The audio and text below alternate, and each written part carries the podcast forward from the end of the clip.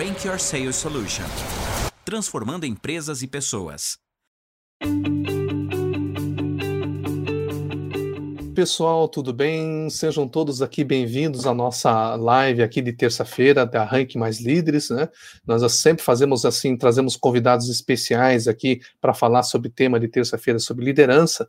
Lembrando também vocês que quinta-feira nós temos aqui o Direto ao Ponto, que é mais voltado à venda, e hoje nós estamos aqui presente com uma pessoa fantástica que a gente se conhece aí com uns três anos aí. É muito bacana a história dele. O Rony, ele é economista, né? Ele já foi profissional já da área comercial de marketing há, mais, há 32 anos, passou por grandes grupos de comunicação, isso é um ponto importante, o ESP, RBS, grupo G, GRPcom, né, RPC, Gazeta do Povo, etc.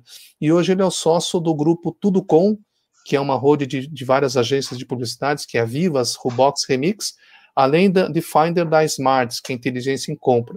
A gente vai bater um papo aqui, bem informal, sobre esse assunto de como lidar com ambientes complexos.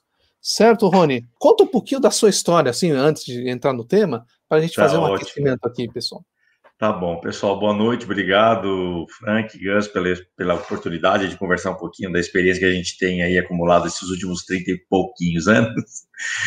Uh, eu, eu, eu praticamente trabalhei a vida inteira em área comercial, né? Assim, eu, eu acumulei outras coisas durante a, a vida profissional, mas invariavelmente o comercial estava junto. Então, eu comecei como vendedor muito cedo, trabalhando nas férias da, da, minha, do meu segundo grau, isso há anos 80, e depois eu fui, fui crescendo nas empresas, acabei, acabei me concentrando na indústria de comunicação, como você falou aí, fiquei praticamente 30 anos só na indústria de comunicação.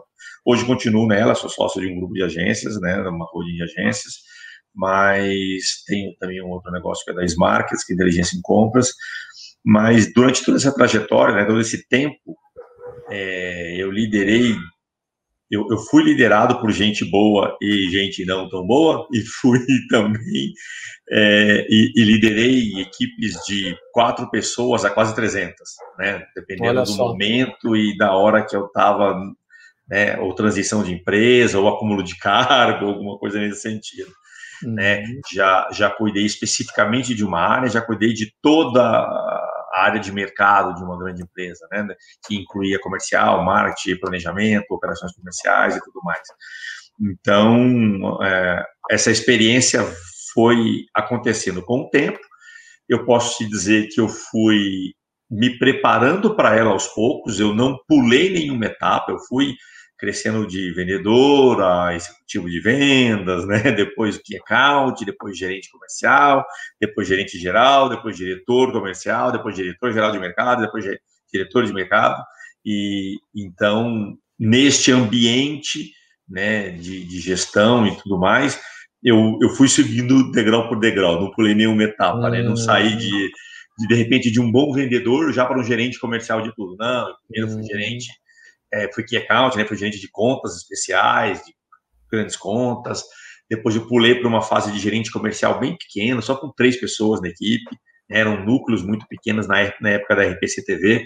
Então eu tinha um assessor e dois executivos que trabalhavam comigo na época, que a gente cuidava também de, de um mercado mais restrito, específico por segmentos. E, e aí eu fui aprendendo tudo isso. Liderar, né, pessoal, assim, é, nunca é fácil. Você está falando de gente, né? Você está falando de pessoas e lidar com as pessoas nunca é fácil, né?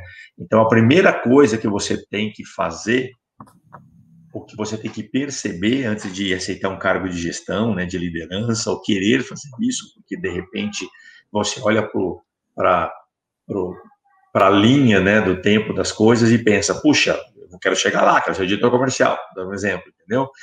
É, olha se você tem condições de fazer isso, se você gosta de fazer isso. Não olhe só para os louros, olhe para o salário, não olhe para a posição, para a cadeira, né? Hum. Olhe para o que você vai ter que decidir, que tipo de problema você vai ter que resolver, quantas pessoas hum. você vai ter que cuidar, né? Quais os processos que você vai ter que fazer nesse sentido e tudo mais. Então, assim, é, eu, eu aprendi muito durante a caminhada por conta disso, certo? Eu, eu aprendi hum. porque, de certa forma, é, é, eu fui não, não fui pulando etapas. Mas eu te diria que a primeira grande dica, né, a primeira grande é, dica possível é você gosta de gente? Se você não gosta de gente, Olha só, você não vai liderar ninguém, entendeu? É Nem sua casa você não vai liderar. Gostar de gente, pessoal, anota aí que essa aí é imprescindível. Sabe, Rony, que, que eu percebi nessa tua fala? Você falou assim que hum. foi construindo aos poucos, né, degrau por degrau, degrau por degrau. O que, que você vê de vantagem? É importante uma pessoa, porque hoje a gente percebe muito assim, jovens até que está recém-formado de faculdade, o cara tem lá um mestrado, não sei o quê, e o cara já quer sentar na janelinha, né? Conhece essa? É, é uma geração bastante ansiosa, né? É. Boa parte do pessoal é bastante ansioso. Entra daqui um mês e fala assim, como assim? Não associou ainda? Que história é essa? É, exatamente. E me comenta assim um pouquinho essa, essa questão, o que, que você vê que é, que é importante isso para essas pessoas? Tá, é assim, o é, que, que acontece? É, de certa forma, você, se você pular etapas, você vai ter problema. Salvo se você for um gênio, né? E eu diria que nem todo mundo é gênio o tempo inteiro, né? E aliás temos poucos gênios, né? No mundo não somos tão tão gênios assim. Então, se você se acha um gênio, cuidado, né? talvez você não seja. É, você vai precisar passar pelas etapas, porque você, talvez por uma oportunidade, você pode ser alocado numa posição mais alta mais rápido, entendeu? Mas até esse entendimento do que fazer numa situação dessa, não estou nem falando para você que tem essa oportunidade é, abrir mão dela. Né? Não abra, talvez seja uma boa oportunidade que você tenha que pegar. Mas é muito importante você entender o que traz nessa de responsabilidade essa oportunidade. E se prepare rapidamente. Né? Eu diria assim: se você tiver uma oportunidade, tá? De subir, subir, subir né, assim, dois, três degraus de uma vez só numa empresa, por oportunidade mesmo. É, é junção de, de preparo com, né, com. Na verdade, o, o time, time, né? O time, o time está na hora certa, no lugar certo, exatamente. O que, que acontece? É, se você tiver esse tipo de oportunidade, não aceite isso se você não pedir ou não tiver um coach, não tiver alguém que te mentore, né, que te faça uma mentoria, porque você vai passar por problemas, você vai ter problemas. Você vai passar a decidir coisas que você nunca decidiu antes, vai ter que lidar com mais pessoas que você talvez nunca liderou e nunca teve antes. Você vai passar por problemas simples e problemas complexos. E por mais que você esteja preparado ou esteja, se você está pulando etapa, é você está se preparando, né? Então você já, já adiantou algum, alguns steps aí. Então é muito importante que você peça ajuda para aceitar esse cargo. Né? Poucas pessoas é, têm esse, esse olhar para dentro, né? Mais humilde de falar, cara, tô ganhando uma oportunidade, eu vou pegar, vou aceitar e eu dou conta, sou preparado e vai ver aquele bando de puxa-saco, desculpa o termo, dizendo hum. você merece, parabéns, é isso aí, bate tapinha nas costas, é o primeiro a te puxar o tapete depois, entendeu? é, o, o, o puxa-saco é, é, terrível, porque ele tá com você quando você tá bem e é o primeiro que te abandona quando parece que você vai mal, entendeu? Não precisa nem estar indo mal, quando parece que você tá mal. Então, o que acontece? É, é, é, muito importante. Então, poucas pessoas têm a humildade, a grandeza de olhar para a oportunidade, ver que ela é aceitável, mas falar assim: eu preciso de ajuda. Hum... E combinar isso com a própria empresa. Né? Combinar, com, combinar com o seu chefe que te convidou. Chefe, beleza, eu, eu aceito essa gerência, essa diretoria, essa gestão, essa né, gerência sênior, eu aceito, mas você me mentora, você me ajuda? Eu vou precisar de ajuda. Você Olha me ajuda? Só. Vamos, vamos fechar duas horas por semana para a gente conversar, para eu te contar como é a semana, as dificuldades que eu estou tendo, com quem eu vou lidar, porque eu tenho certeza que qualquer diretor bom, qualquer gestor bom, que está promovendo alguém pulando etapas e vê esse, esse escolhido né, pedir esse tipo de ajuda, jamais vai negar. Jamais hum... vai negar. Pelo contrário, vai ficar até confiante que estou escolhendo a pessoa certa. Né? Quer ouvir, tá né? Ela está hum. percebendo que ela, não, que, ela, que ela tem capacidade técnica, mas ela não tem experiência para esse cargo ainda. Né? E, hum. gente, liderança é experiência. Né? A gente estava comentando.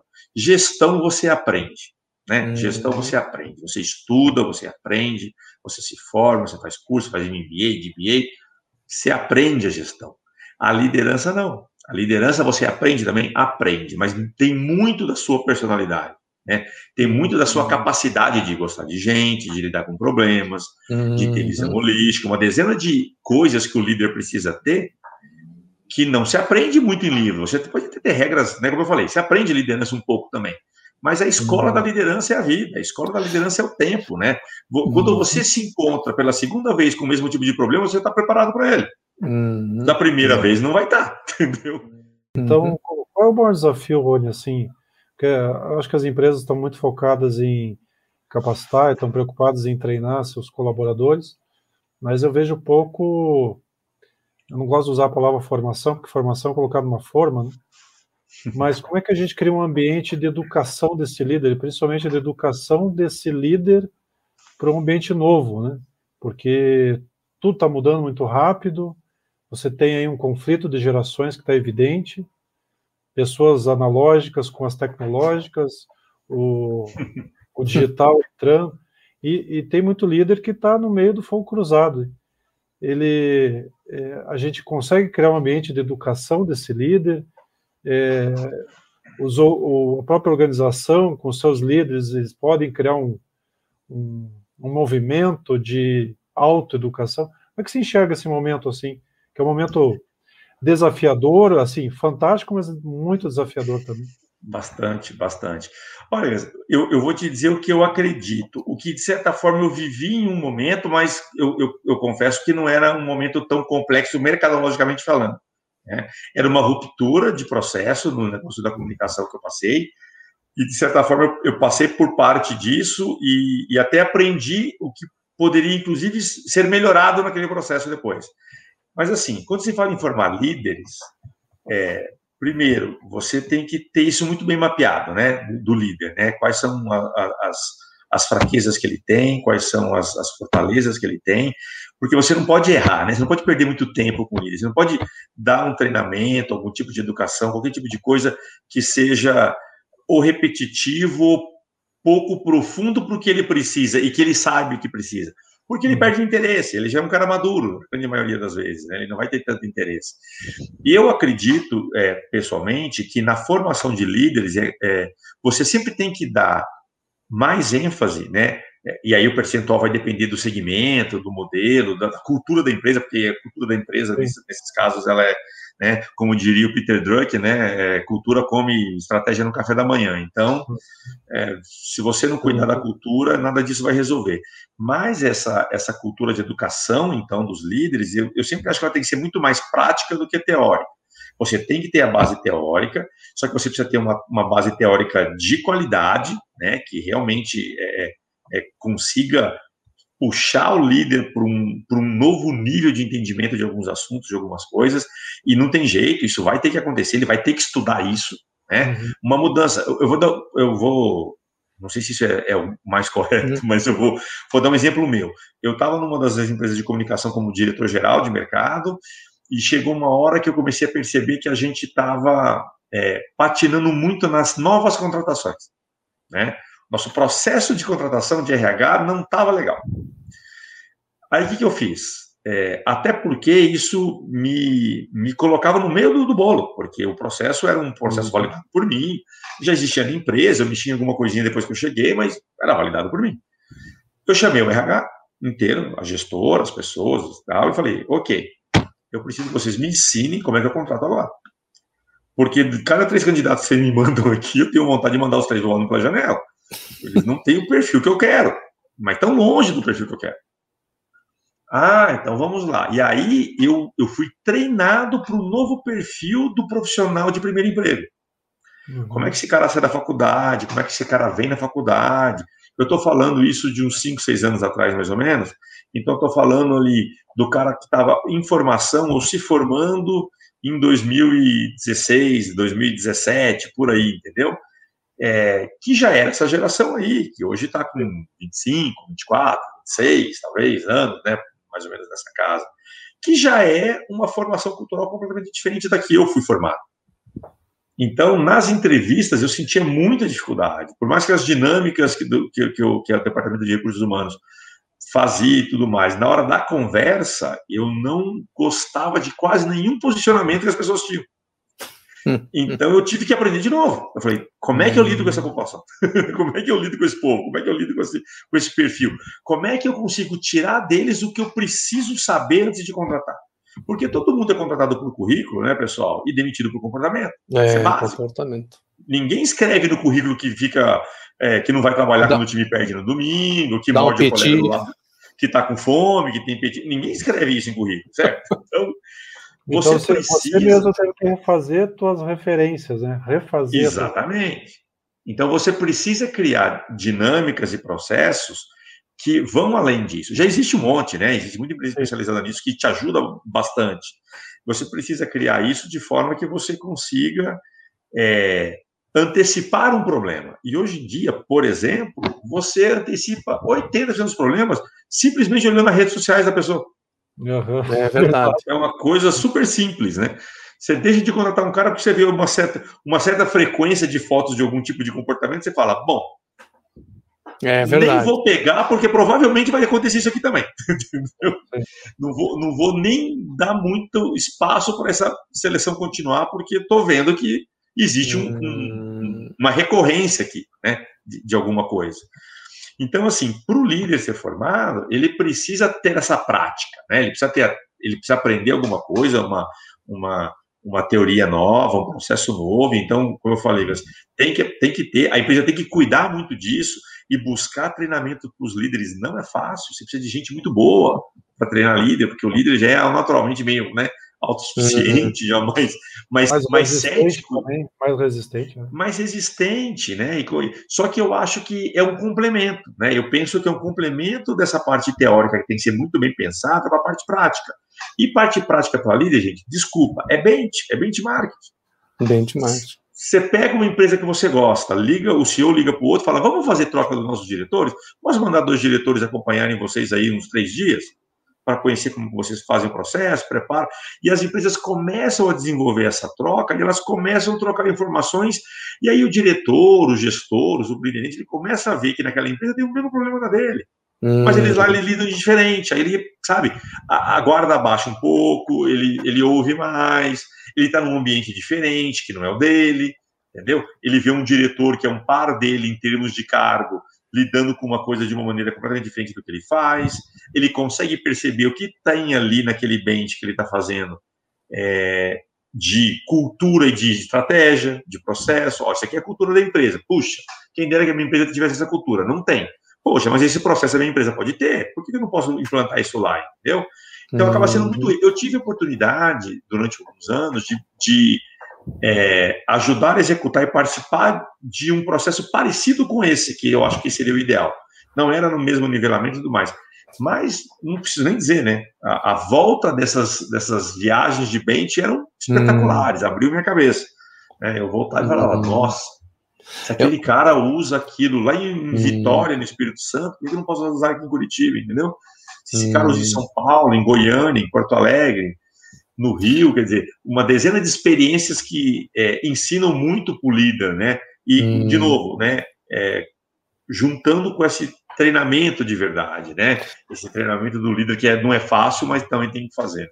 O Gus ele comenta uma coisa, é um, é um mote até, né? Como é que é, Gus? Aprender, desaprender e reaprender, né? Ah. É, é mais ou menos isso aí. Então o líder tem que ter a, a cabeça meio aberta. Né? Tem que ter, senão ele não vai ser um bom líder, porque ele vai querer fazer as mesmas coisas dos mesmos, das mesmas maneiras o tempo inteiro. E por mais que isso funcione durante um tempo, depois não vai funcionar, porque raramente um processo de trabalho é o mesmo de 10 anos atrás. Uhum. Se você levar em conta que um cargo de diretoria você atinge ele, na média, depois dos 40, né? E você fica nesse cargo entre 10 e 20 anos, você vai ter pelo menos dois ciclos de mudança no processo do trabalho que você tem, enquanto você for diretor. Hum. Olha o risco para sua para sua empresa, para sua para o seu empreendimento, seja o que for, hum. é, se você não se recicla. Né? Você pode entrar no segundo ciclo devendo do primeiro, isso vai levar a sua empresa né, a ter um grande problema depois, entendeu? A respeito de estratégias e tudo mais.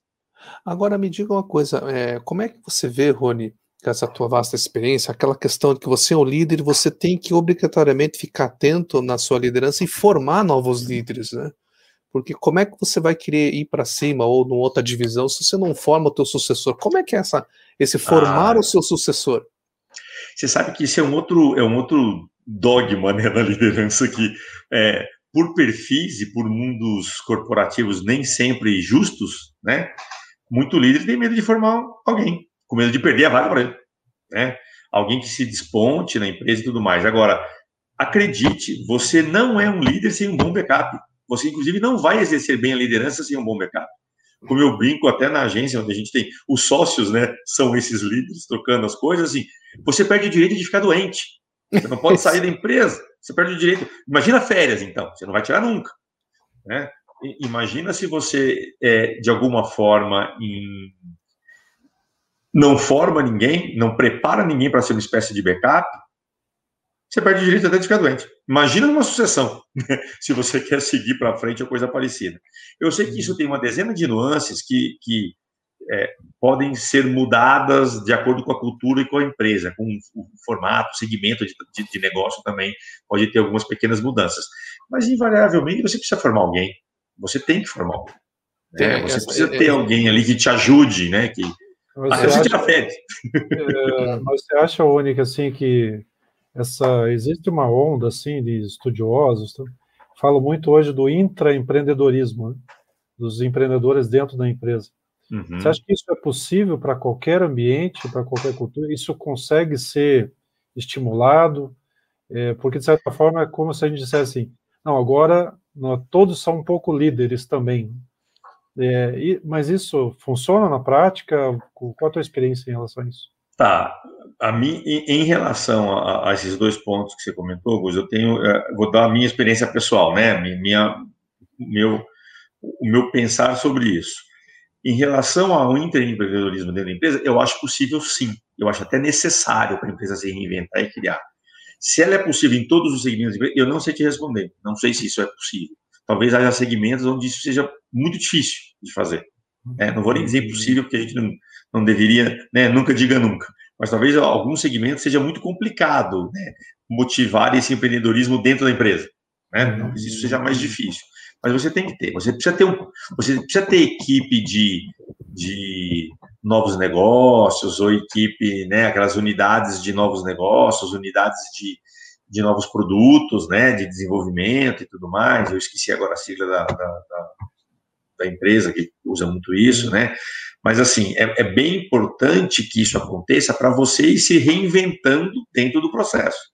E percebendo coisas, porque daqui a pouco uma startup surge do nada, no seu segmento, fazendo uma coisa que você não parou para pensar. E quebra se ela tiver, é, se ela tiver um diferencial que você não consegue copiar, meu amigo, game Muda. over para você. Game over, é bem isso, né? Ou você compra ele ou você tá fora, entendeu? Hum, né? É, é, é, que, é, que, infelizmente hoje boa parte dos empreendedores eles eles boa parte né não vou é, percentualizar aqui, né? 70, 30, 80, 20, 60, 40. Mas uma boa parte dos empreendedores é, tem muito desejo de criar e vender. Né? Hum. Então já cria um pouquinho com essa intenção. Então isso facilita a vida das empresas mais antigas. Tem muita empresa grande aí que não está morta porque está comprando ideias e startups dos outros e botando para dentro de casa. Hum. Mas se o cara que criou aquele troço, que é revolucionário no seu segmento, no seu negócio, não quiser vender, e ele tiver realmente um, algum valor agregado ali que não é fácil de copiar.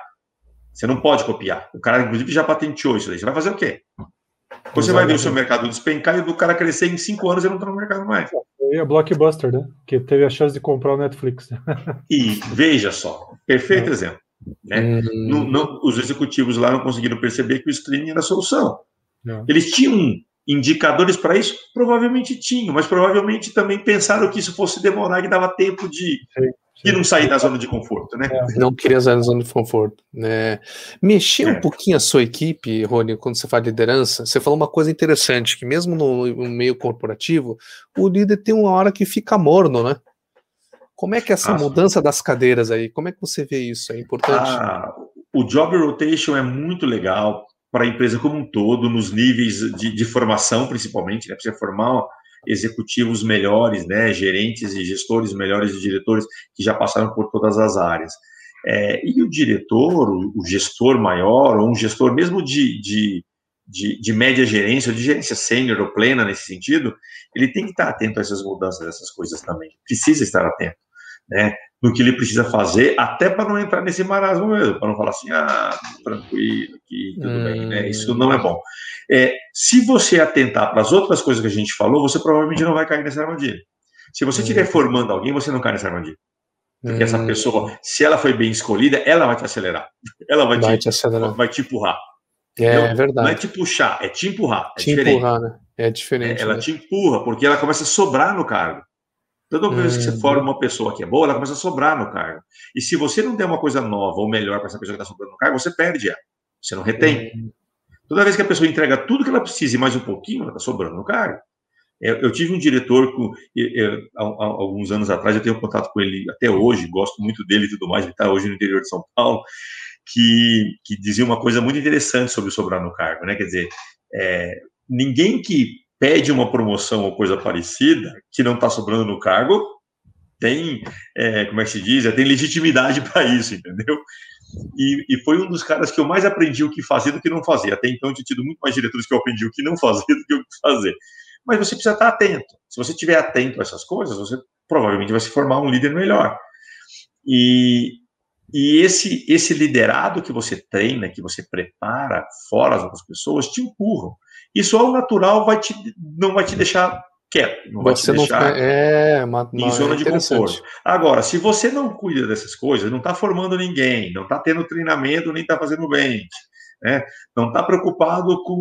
né? Eu acho que o gestor, o líder, ele sempre tem que estar preocupado naquela, naquela, naquela, vai, 3, 5, 10, né? É, 1, Uhum. 3, 5, 10, né? Naquela assim, o ano que vem, o que eu preciso fazer, daqui três anos, o que eu preciso fazer, daqui 5 e daqui 10. Ele sempre tem que ter um plano macro que olhe para isso. Porque quando ele menos espera, um já encostou no 3, que já encostou no 5. Né? É, e o ele já está no ano rápido. 5 e ele não cuidou daquilo. Exatamente. E aí Então, o passa mercado já mudou, ele pode estar atrasado. Então é, é muito Hum. importante. E, e, assim, fazer tudo isso liderando gente, pessoal, é muito complicado. Porque as Hum. pessoas têm anseios diferentes, são diferentes. Me Algumas. diga uma coisa, Ro- Rony. Vou, vou- vou fazer uma pergunta aqui, se me permite.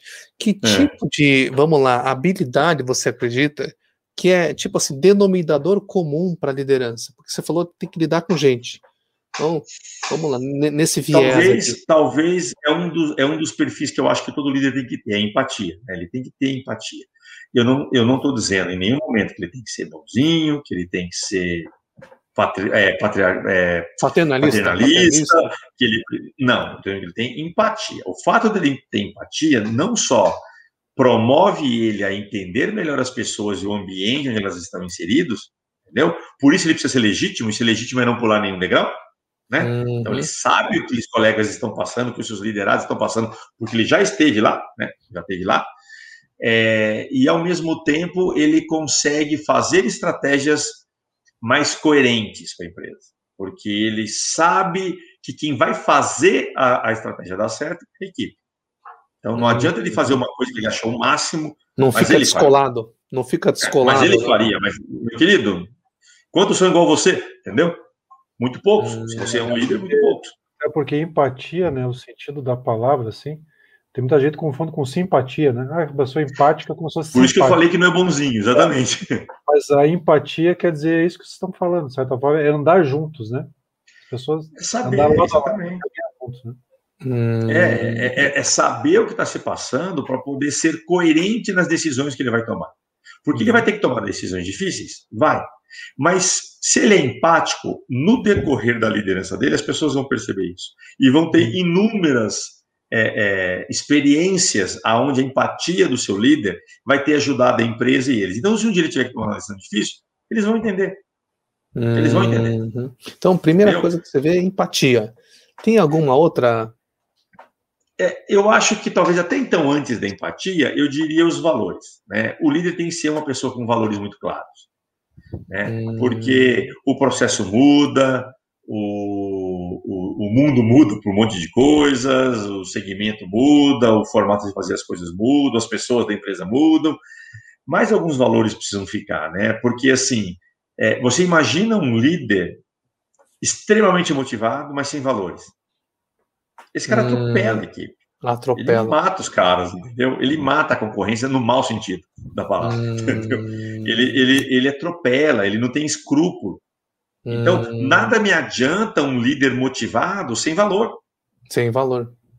Ele tem que ter valores, ele tem que ter valores. Eu não vou nem entrar naqueles valores discutíveis, de certa forma, pelo menos hoje em dia, né? Por mais que alguns não sejam para mim, mas de qualquer forma, Hum, há valores. né? O bem do, do- da pessoa ao lado, fazer o bem, né? Ser bom, né? hum, ter, ter empatia para isso, é, fazer o certo, né? Existia uma, uma, uma frase de um filósofo que eu não vou me lembrar agora, grego, que falava, né? Entre a justiça e a lei, faça a justiça, né? Porque muitas vezes a justiça passa a margem da lei por detalhe técnico, né? Então, um, um, bom líder sabe a hora de perdoar, de ajudar, de empurrar, de, de pegar para a mão, de tocar sozinho, de chamar, de botar o capacete para a rua junto, né?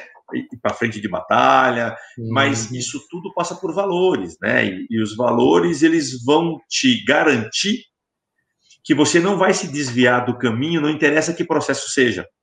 Entendeu? Então, é, um, a, é uma guia, é um, como se fosse um corrimão. É, ele, ele, vai te, ele não vai te deixar nem tanto para a esquerda nem tanto para a direita, né? Ele vai te manter firme na, na estratégia ou no que, no que deve ser decente em termos de liderança, sem escorregar em nenhuma casca de banana no meio do caminho, porque ele tem valores sólidos. Eu, durante muito tempo, dei muito feedback, né, para a equipe líder, inclusive. Olha só. Até, e até diretores. É importante isso aí, então, feedback. Dar feedback para os liderados é muito isso. importante. Sempre, porque ele precisa saber como é que ele está. Quem trabalhou comigo sabe, quem liderou comigo sabe, quem, né, gerentes ou diretores ficaram comigo, né, sob a minha liderança, sabem. Eu falava assim, eu jamais vou admitir, jamais, eu pegava no pé mesmo, a, a ponto de ter problemas sérios com alguns gerentes que eu, que eu, que eu liderei e alguns diretores, vou admitir que alguém seja demitido sem saber por quê. A pessoa não pode ser tomada de susto na hora que ela é demitida. Ela não pode falar, eu, chefe, mas por quê? Esse porquê acabou com o trabalho do líder. Quer dizer que ele não dava feedback, a pessoa não sabia que estava fazendo errado. Pode existir numa corporação, numa empresa, onde for, entendeu? Isso. Ela, uhum. Eu, eu, cansei de mandar a gente embora e, e quando eu chamava a pessoa para mandar embora, a pessoa falava, tá bom, filho, eu sei, beleza. Ok. É, aliás, isso que você está falando, Rony, né, é importante, acho que bem importante isso, porque eu já cansei de ver, tanto de, ou de clientes ou de amigos que têm empresa ou foram gestores, que as empresas têm planos muito sólidos de admissão, mas não existe um plano de desligamento, né? É terrível, né? A saída da empresa é traumática, é ruim. Às vezes um funcionário do RH fala uma besteira ou fala outra. Gente, às vezes o cara sai com fofoca, com, sabe? Coisas horríveis para um, uma gestão profissional, para um líder que, que, queira realmente liderar uma empresa. É para a empresa, né? Até claro que é, porque esse cara vai falar mal depois. Né? Em alguns segmentos, boa parte dos profissionais eles trocam de empresa, eles nunca saem do segmento, entendeu? Mas sabe que você falou uma coisa de fazer fazer, eu vou só compartilhar um caso aqui, fazer feedback. Né? Esses tempos eu estava atendendo um, um, executivo, alto executivo de uma empresa de telecomunicações, e uhum. ele tava, ele, ele trouxe para a sessão assim, porque eu faço coach, né? Como o pessoal sabe, ele, foi, ele trouxe para a sessão a questão do feedback que o, que o, o CEO dele deu que nunca teve, durante dois anos que ele estava no cargo, um feedback do CEO. Imagina. Então, quer dizer, você imagina, né? Tá? Tem aqui uma, uma pergunta aqui do Fabrício Lacerda aqui. Olha só, eu quero, obrigado, Fabrício, pela colaboração aqui. Vamos lá, Fabrício Lacerda. E o livro, livro chamado Autenticidade, autor Bill George e Peter Slim, Sims, ele tem uma frase interessante. É, numa era onde as pessoas podem trabalhar em qualquer lugar, o que elas seguem é a autenticidade. Faz sentido? É, é mais ou menos por aí que você está comentando sobre, a, sobre é, os valores? Eu entendo sobre... essa, é, eu entendo essa autenticidade justamente nessa, nessa legitimidade, né? Quer dizer, legitimidade. A, legit, a, legitimidade do cargo que o, que o líder ocupa, ela é legítima porque ele passou por aquele processo, ele não pulou etapas, ele está preparado, ele sabe como funciona. Né? A gente brinca, né? Quer, quer conhecer alguém, dê poder para ela, né? Então você já passou por aqueles etapas todas e tudo mais. E a autenticidade faz parte desse combo mesmo, tem razão. O Fabrício tem razão. Quer dizer, é, no, no fundo, as pessoas. Eu já vi gente ficar em emprego ruim anos porque tinha um bom líder. Ele, ele, ele retinha as pessoas. As pessoas pensavam, cara, eu vou para uma empresa melhor, vou para uma empresa maior, a ganhar mais, mas o clima que eu tenho de trabalho aqui, a confiança que o meu líder me dá para eu desenvolver minha, minha função, entendeu? Cara, eu não sei se eu quero ser desse ambiente, entendeu? Quantas hum. pessoas ficaram nas empresas por causa dos chefes? Dos seus líderes? Chefe é até um termo ruim, né, de usar, mas é. É, a gente fala mais com carinho do que de maneira pejorativa, né? É, eu tenho tá funcionários que me chamam de chefe até hoje, brincando, chefe aqui, chefe ali. Eu, eu, entendo isso muito mais como carinho do que como pejorativo. Vamos lá, é, como a gente fala sempre prática da liderança, teve algum caso da, da tua experiência que você fe, tomou uma decisão de liderança, mas depois você olha assim, poderia ter feito diferente? Algumas. Uhum. né? A gente a gente sempre tenta é, aprender com os erros. Eu, eu gosto de pensar que eu fiz isso algumas vezes, talvez nem todas, mas assim, é, quando a gente está falando de perfil das pessoas, liderar e gostar de gente, cuidar das pessoas, dificilmente, dificilmente, eu não estou dizendo que é impossível, mas dificilmente você vai mudar o perfil comportamental de uma pessoa já adulta, entendeu? Só pela motivação do trabalho. Dificilmente. Uhum. E eu, há, há, alguns anos atrás, eu ainda acreditava que isso era possível. Por liderança mesmo, por, por coaching ali, né? Por tudo mais. Uhum. Mas o que é claro é que você nunca vai mudar ninguém que não quer ser mudado, né? Olha você nunca vai, nunca vai ajudar alguém que não quer ser ajudado. O problema dela não era o trabalho, era outra coisa, entendeu? Então eu passei por mais de uma vez por uma ou outra situação durante um período que eu tive dentro de uma grande empresa com muita gente, então o churn era muito alto de perder pessoas e, e, e contratar, e eu queria acabar com o churn, aquilo ali era ruim para o trabalho, para o negócio, para tudo. Então eu fui talvez mais tolerante do que o necessário com alguns perfis, porque eu tentei salvá-los, e não salvei ninguém no final das contas entendeu? Porque elas não queriam ser salvas no final das contas. Né? E alguns até melhoraram muito. Eu tive gente que trabalhou comigo que melhorou muito, mas visivelmente a pessoa tinha uma decisão interna antes de que ela queria melhorar. Então eu consegui ajudar. Mas eu tive é, executivos de venda que eu tentei salvar, todo mundo queria mandar embora. Eu falei, dá para mim aqui que eu, que eu vou tentar salvar essa pessoa. E eu não salvava, entendeu? Uhum. Não salvava. E, e, aí, e aí, Rony, vou puxar uma. Desculpe se você quiser colocar, mas vou colocar uma coisa negócio de. E essa questão do paternalismo? Estraga um, um talento bom? Ah, estraga. Eu acho que estraga. Eu, eu acho que estraga porque o paternalismo. Quais são as características do paternalismo? Né? Vamos pensar primeiro o que é ser paternalista uhum. numa gestão, né? numa Isso, liderança. Legal, vamos lá. É você passar a mão na cabeça do cara que faz coisa errada. É o cara fazer coisa errada, mas você é amigo dele fora do ambiente, então se segura ele lá. É o cara que repetidamente comete os mesmos erros, a empresa, ok, ó, última chance, mantém, né? É, dá, dá muito valor à relação pessoal das pessoas em vez do resultado profissional delas. Né, no, nos cargos que elas estão. Eu não estou dizendo que você tem que ser um carrasco, que você uhum. não tem, né? Eu acabei de falar que o líder tem que ter empatia, Sim. né? É, não, você tem que ter. É, eu, eu, sempre falei nos feedbacks que eu dava, eu não espero que você seja amigo das pessoas, dos seus liderados, dos seus pares ou de mim. Eu não espero. Se conseguir ser, melhor. É um, é um bônus. entendeu? É um, é um bônus. Mas eu espero de você profissionalismo, né? Eu espero de você profissionalismo. E no ambiente profissional não cabe paternalismo, porque é, visivelmente você vai começar a ter contrastes de resultado. E nem sempre esse contraste de resultado vai significar diferenças de, de posição ou diferenças de é, agrado, né, no geral. Então, às vezes, uma pessoa que comete muitos erros, outra que não comete muitos erros, vão continuar na mesma posição na empresa. Isso é ruim. É um mau recado que a empresa está dando. Ó, aquele cara erra muito, mas continua lá. E você não erra nunca, mas continua no mesmo lugar também. Então, é, é Rony... o paternalismo estraga a empresa, a cultura da empresa, porque ela tolera o erro muito mais do que precisa. Ela, ela, ela valoriza, às vezes, mais relações do que resultado. De novo, não dizer que não hum. pode ter relação. Pode, deve até. Deixa o ambiente mais leve, entendeu? Uhum. Mas calma, né? Isso não pode ser maior que o resultado. Não pode ser maior. Então, olha, olha só uma coisa interessante. Baseando nisso, digamos que a pessoa é um líder e ela caiu a ficha. Sou paternalista quais são as coisas que ele tem que fazer para começar a mudar esse negócio aí? Ah, eu acho que a prim... Bom, se ele já teve essa epifania, tá bom, né? Opa, essa epifania, epifania. Caiu a ficha. Exatamente. Caiu a ficha. Beleza. Sou paternalista. É, ele tem que trabalhar isso porque provavelmente ele vai ter situações onde ele vai correr o risco de escapar e voltar a ser, né? A mudança não pode ser tão radical, porque senão ele quebra todo mundo também, né? Todo mundo estava acostumado com o chefe de um jeito, no, no dia seguinte ele era diferente. Mas talvez a primeira coisa a ser feita é comunicar isso de maneira correta. Hum. É chamar isso aqui e falar, ó, oh, gente, vamos fazer o seguinte, eu fiz um treinamento nesse final de semana, fui não sei o que lá, e eu percebi que eu sou muito paternalista. E isso não é bom para mim, não é bom para vocês. Então eu vou começar a mudar. Então, é, sabe, comunica isso. Para vocês não se assustarem, não estranharem, poxa, chefes, ele podia. Não, não pode mais. Eu acho que a comunicação clara, faz parte de feedback e outras ferramentas que você pode ter, facilitam muito a vida da gestão. Né? O líder consegue liderar de maneira é, é, muito melhor quando ele é claro, quando ele é transparente.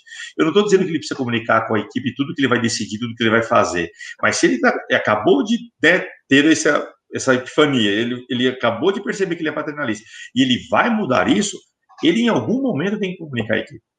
Ele hum. pode esperar uma decisão nova que ele vai tomar, que não é igual às outras, perceber o choque das pessoas aí chamá-los e explicar, pode fazer assim, né? Eu preferia uhum. chamar antes, mas eu sei gente que espera ter o caso para poder é, materializar para as pessoas a mudança. Uhum. Entendeu? Falou, ó, tá vendo aquele negócio ali que aconteceu ali agora? Como eu reagi? Pois é, vocês não estavam acostumados, né? Pois é, gente, mas agir assim daqui para frente. Eu sempre fui muito paternalista com vocês, eu não posso ser mais, está estragando o nosso negócio. Nosso ambiente de trabalho está ficando ruim, nós estamos valorizando, valorizando coisas que a gente não deveria valorizar tanto, e a gente vai começar a olhar para o resultado de maneira um pouquinho mais pragmática, tá? Então, vão se acostumando, beleza? Todo mundo avisado, vamos nessa. Senão vai okay, ser todo ele... demitido. né? Não precisa nem dizer isso. Não precisa nem dizer isso. É, porque não. vai ter gente que vai perceber isso fácil, vai ter gente que não.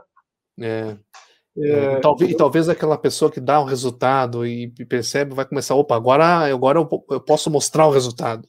Vai adorar, né? Vai adorar, né? Na questão da comunicação, a gente está muito acostumado com aquela comunicação bem é, ainda a dialética, né?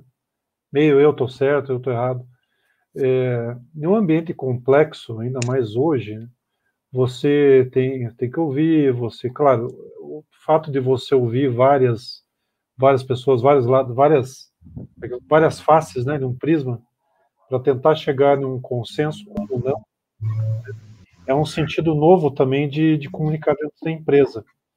É, como hoje esse líder consegue é, se adaptar ou transformar um ambiente de comunicação num ambiente, vamos dizer assim, mais, mais prismático do que 2D, né? Não é aquele sim ou não, certo ou errado. Não é mais binário, né? É, não tão binário assim. É, é. Existe isso? Existe um, se enxerga esse movimento nas lideranças? Sim, eu, eu acho que né, eu penso que sim, eu penso que dá para fazer, eu penso que não é fácil, né? É, eu, eu, diria até a experiência nossa atual de fazer home office, a maior parte do tempo, pelo menos. Eu, hoje eu faço 70-30 home office, 70% em casa, 30% na agência ou no cliente, por exemplo.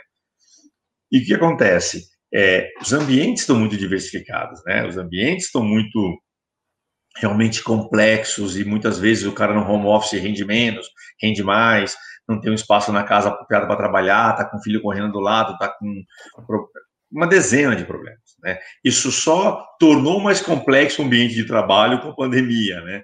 Uhum. Agora, uh, é possível fazer a gestão das pessoas assim também. Talvez o que você vai precisar é conhecer um pouquinho melhor a sua equipe.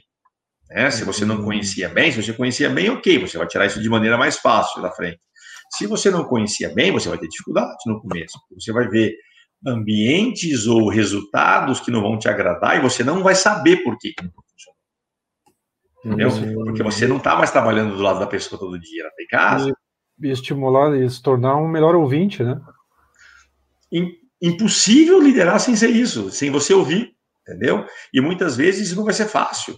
Não vai ser fácil porque a pessoa talvez não goste de falar. Hum. Ela está se sentindo invadida, ela está trabalhando em casa, ela se sente invadida naquele, naquele ambiente. Ela rende pouco, ela, ela ergue o um muro, ela trava. Uhum. Né? E você precisa ouvi-la e descobrir porque ela entregava tanto né? Tão bem, hum. tão bem. O que aconteceu? Puxa, o home office não funcionou para essa pessoa. Será que eu tenho que levar ela de volta para o escritório, com todas as medidas possíveis de segurança para hum. uma época de pandemia, mas manter cinco, seis pessoas no escritório, que são aquelas que eu estou vendo que literalmente o desempenho está caindo muito no, no, no, home office, né? Uh, eu, eu costumo dizer que ser flexível é muito diferente de adaptações de conduta. Né? Hum. Poucas vezes a empresa, o mercado ou uma situação exigem que você seja flexível de verdade. Talvez a minha régua para flexibilidade seja muito alta. Talvez seja isso também. Uhum. Eu dando feedback uma vez para um diretor, ele disse isso para mim. Mas talvez, chefe, você não está muito alta a sua régua de flexibilidade. É, tem razão, deixa eu pensar. deixa eu pensar nisso. Entendi. A maioria das vezes, o que a empresa te pede, ou que a situação no ambiente corporativo de trabalho te pede, é adaptação de conduta, não é flexibilidade. Flexibilidade é muito hum. mais profunda, você mudar mais... alguma coisa que você faz realmente enraizada já, entendeu? É, uhum. É, é, você aceitar uma coisa que você não gosta, passar a gostar porque você se flexibilizou, né, mentalmente e processualmente, uhum. para aprender aquilo de novo. E aí você conseguiu. Mas cá entre nós, quantas vezes uma empresa te pede para ser flexível nesse nível? Uhum. É difícil. Muito é difícil. pouco. Agora, a flexibilidade, ele, ele é a alma gêmea da responsabilidade, né? Ah, sempre. um sem o outro não funciona. Não funciona, né? Lembra, lembra que eu falei que um líder sem valores é um perigo? É. é Talvez nem seja um bom líder, nem seja líder, é. vai se chamar de líder. Entendeu? É verdade. Rony, a, o papo está muito bom, mas a gente está quase chegando no final. A gente finaliza com o nosso convidado três perguntas. Algumas acho que já, já até se foi respondida, mas vai lá. Primeira pergunta, então, Rony. Qual o líder que você mais admira e por quê? Ó, oh, eu, eu, é engraçado, né? Um dos líderes que eu mais admiro, eu vou citar dois, um internacional e um nacional, tá?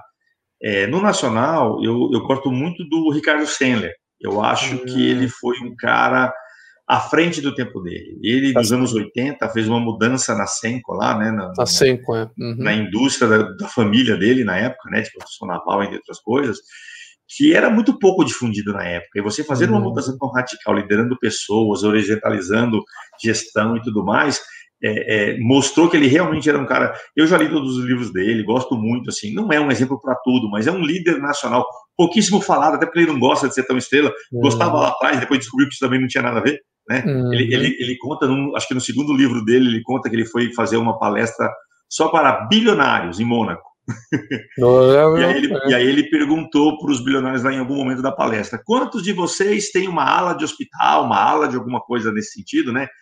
É, é, quando vocês ajudam, né? Ajudam um hospital, tal, tem uma ala que vocês ajudam. Ah, a maioria levantou a mão, 90%. Falou, tá bom. E quantos de vocês fazem isso e não contam para ninguém? Aí, dois levantaram a mão. Quer dizer, peraí, né? É, qual é o valor atrás disso, né? Hum. Você fazer uma coisa porque você quer ser notado, então você aparecer como líder, ou você está fazendo líder porque é uma missão mesmo, é uma coisa boa. Então, acho, acho muito bacana os exemplos que o Ricardo dá.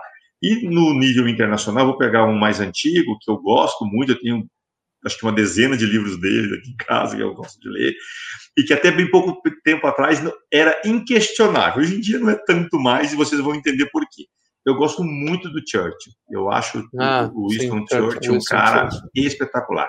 Já andaram derrubando, coitado, a estátua dele em Londres ou coisa parecida, mas assim. É, e por que, que eu gosto do, do Churchill? Porque é o tipo da liderança que é nata. Porque ele era bom em muitas hum. coisas e muito ruim em outras. Mas ele naturalmente era um líder. E liderar em crise, cara, liderar durante a guerra, é... com bomba caindo na sua cabeça. Eu tive a experiência de passar no, no Museu Imperial da Guerra em Londres, onde eles te convidam a participar de trincheiras e de ficar numa casa sendo bombardeado. É uma experiência, né, ali, uma brand experience que eles fazem com você. Uhum. É horrível. Imagina você liderar um país que está passando por aquilo três vezes por dia. É... Mas por que, que ele se deu tão bem, na minha opinião? Por causa dos valores. Eles tinham valores muito fortes que ele não abria mão. Né? O uhum. governo anterior a dele e o próprio governo dele muitas vezes falou: faz um acordo faz um acordo com Hitler, faz um acordo, com, é. entendeu? Para quem ir para a guerra? Ele falou: se eu fizer um acordo, a gente vai deixar de ter o mundo que a gente tem hoje. Hum. Ele sabia que ia acontecer pela experiência. Né? Olha só. Eu gosto muito desses dois, do Churchill e do, e do ah, Ricardo. Ele lidou ali com exatamente o contrário, era uma liderança muito fraca, né? Exatamente. E sabe que tem uma frase que eu gosto também, então eu não sabia que você gostava do Churchill, eu também é. tenho uma frase que eu gosto dele que é assim: a atitude é uma pequena coisa, mas faz toda a diferença. Né? Essa é uma é frase simples. do Churchill. É isso aí. Né? É, é, isso aí. Verdade, é, verdade. Uma das coisas que eu gostava muito nele, né, é que ele, ele sempre falava, é, ele admitia os próprios erros, né? Ele falava assim, eu sei o que eu tenho de errado, eu bebo muito, eu fumo charuto 10 por dia e tudo. Mas, ele, assim, a clareza que ele tinha da missão que ele tinha que realizar e os valores, era, era assim, fez com que a Inglaterra resistisse o que resistiu. Porque durante um, o primeiro ano da Segunda Guerra Mundial ele ficou sozinho, né? Sozinho. Uhum.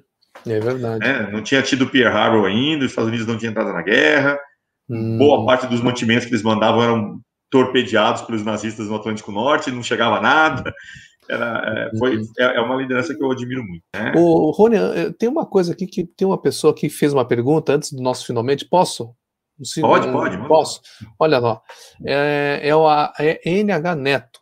Tá, boa noite, senhor. Obrigado pela, pela pergunta. Boa noite, senhores. Qual a visão de vocês para aquele funcionário que produz bastante, entrega as metas, porém é tóxico, contamina o ambiente, deixa o clima pesado, é arrogante e é amigo do chefe?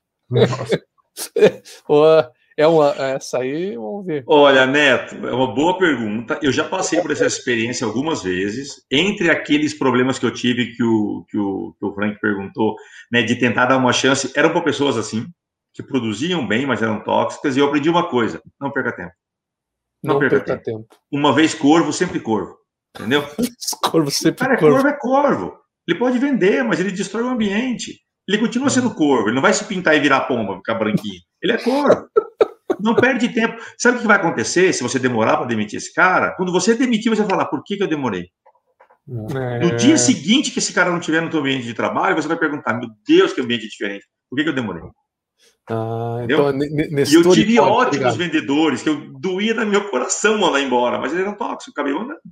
É alguns eu demorei mais, alguns menos, depois eu fui aprendendo e não perdi mais tempo. Entendeu? É. É, pode ser um bom vendedor, mas eu, eu treino alguém para fazer isso depois, não tem problema.